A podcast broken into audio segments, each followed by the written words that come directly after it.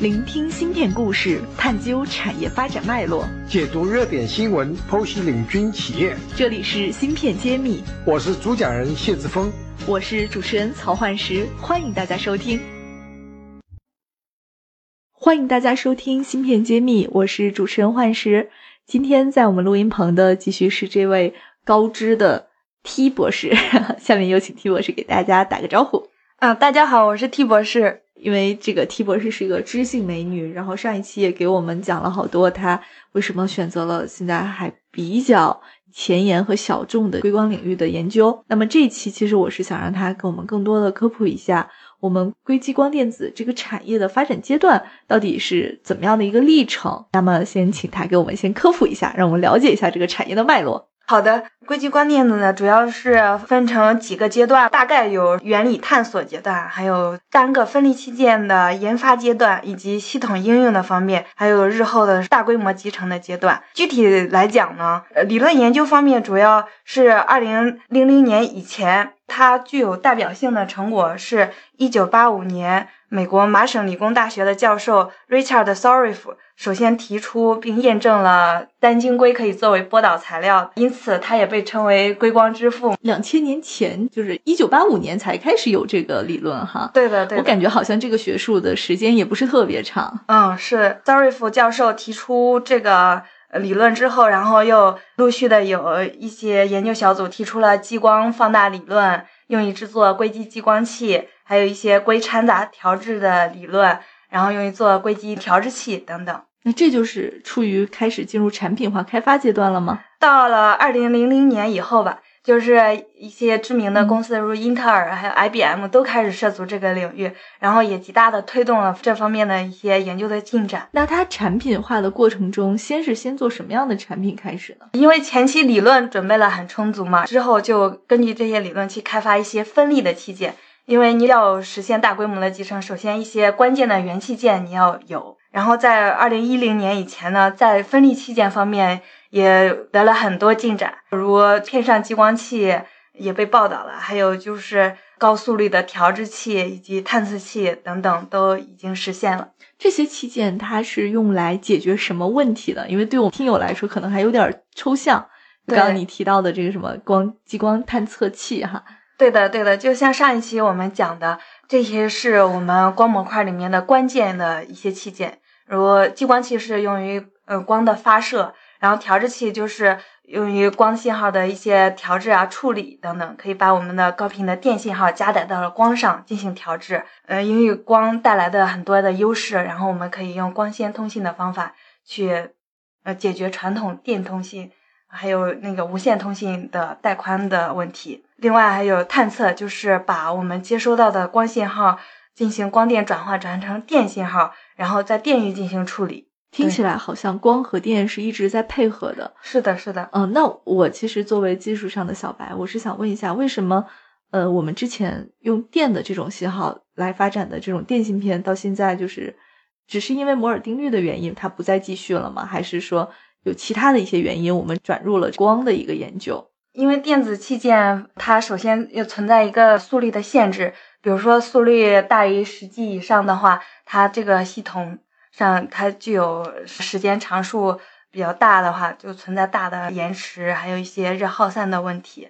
另外，我们无线通信因为是通过无线电传播，它的带宽是没有光信号的这个带宽高，传输容量也没有光带来的大。那在这些器件研究完之后，我们的硅光的研究领域又进入了什么新的阶段了吗？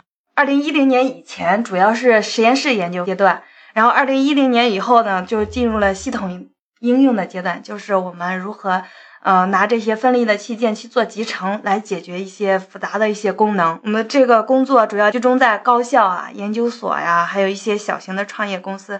那是我们国家这时候有没有开始介入呢？对我们国家其实也开始介入，就一些大学呀或者研究所开始。那时候你开始接受了吗？在那以后就开始，那也算是国内比较早的一批接受这个理论的一个成员，是吧？对，是的。OK，那再往后呢？它在现在我们发展到了什么阶段？现在我感觉主要呃市场进入阶段吧。然后许多知名的光通信器件公司都开始转向这个硅光方面的研究。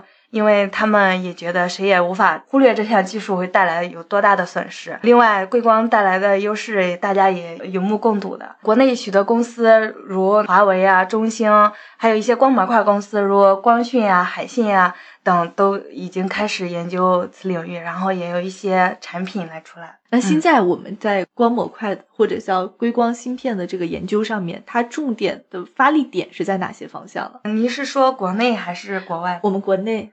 国内首先我们要先实现这个芯片的制备。嗯，我个人感觉，因为目前很多，就比如说国内有很多高校啊、研究所，他们虽然具有硅光芯片的设计能力和一些小规模的走动的这些加工的设备，但是大规模的流片我们国内是没有。也就是说，我们国家可能现在还没有一条产线能够支撑它来生产。对的，因为我们。太依赖于国外的那些代工厂，带来很多问题。一是你进度不能保障，另外就是你的技术是一直受制于人的。我们这个提供代工服务的公司多吗？比如说像我们前面讲过很多期的台积电，它提不提供这样的代工服务？因为硅光芯片的工艺和目前的传统的那 CMOS 的代工厂的工艺还是不太一样的。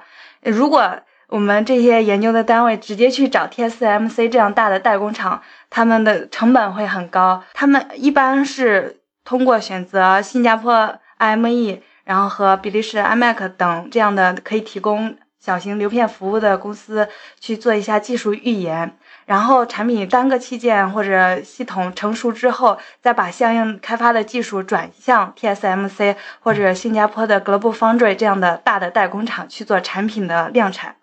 那作为您一直在这个行业从业的人员来讲，你觉得我们这个产业目前发展遇到的挑战在哪里呢？嗯，我觉得目前的挑战主要有三个方面。首先就是我们硅光产品的量和成本的问题，然后就是就是我们硅光器件就器件本身还有一些技术问题没有突破，再一个就是我们呃硅光的这些生态环境产业链并不是很完善。具体来讲，比如说在量与成本方面。就是我们据不完全统计哈，二零一四年到二零一七年三年间的硅光产品的需求量还抵不上一个现代化 Fab 一周的一个产能。所以，你像您刚才提到的 TSMC，它根本就不 care 我们这方面的业务，对市场还没开始。它的量也小，对它量小了，然后成本也比较高。那像你们能从事这个方面的 研究，还是带有一定的情怀的。是的，是的。那我这里不禁想偷偷的问一下，像你们的薪水，做硅光芯片的这个研究的这个，或者叫工程师的薪水，会比做传统的电的工程师的薪水低吗？就看你去不同的单位，就比如说你要去华为这样的大企业，因为他们也非常重视硅光方面，他们也给硅光领域从业人员开很高的工，平均来讲不如互联网公司的。对我们前面也有一个 HR 的嘉宾聊过这方面，就是我们很多人才被挖过去。对，很多人毕业的时候就转行，因为看不到硅光方面有多大的前景。然后也没有很大的诱惑力。对，那你从开始择这个专业到现在毕业之后再坚持这个方向，能跟我们聊聊你自己的感受吗？还还有就是未来你会继续坚持在这个产业吗？对的，其实我刚毕业的时候也有一些迷茫，就是像大家大多数人那样想的，我们这个领域到底能不能呃上量，然后前景到底有没有？不是说前景广阔不广阔的问题。刚工作的时候也尝试呃向系统方面做一些转，就是因为呃之前做芯片，后来就转成系统，因为通信系统嘛，现在也很也比较热，虽然没有互联网公司那么热。后来转向了系统之后，感觉其实系统方面关键的限制的呃因素也是我们的芯片或者器件做成模块。另外近两年硅光在我们国内。得到了广泛的重视，国际上形势也一片大好，就是又重新坚持回这个方向。我认为，呃，国内研究这个方向还是挺有前景的，未来很多年会坚持这个方向的研究，因为也希望自己做的研究能为国家做一些贡献吧。目前中心事件也就显示我们国家遇到了卡脖子的问题，所以想着能够在芯片领域能够做出。一些贡献来，其实蛮朴实的话语，但我是很感动的，因为这个是数以日计的这个投入和持续的坚持。感谢我们 T 博士做客我们喜马拉雅，感谢。那我们下期再见。啊，谢谢大家。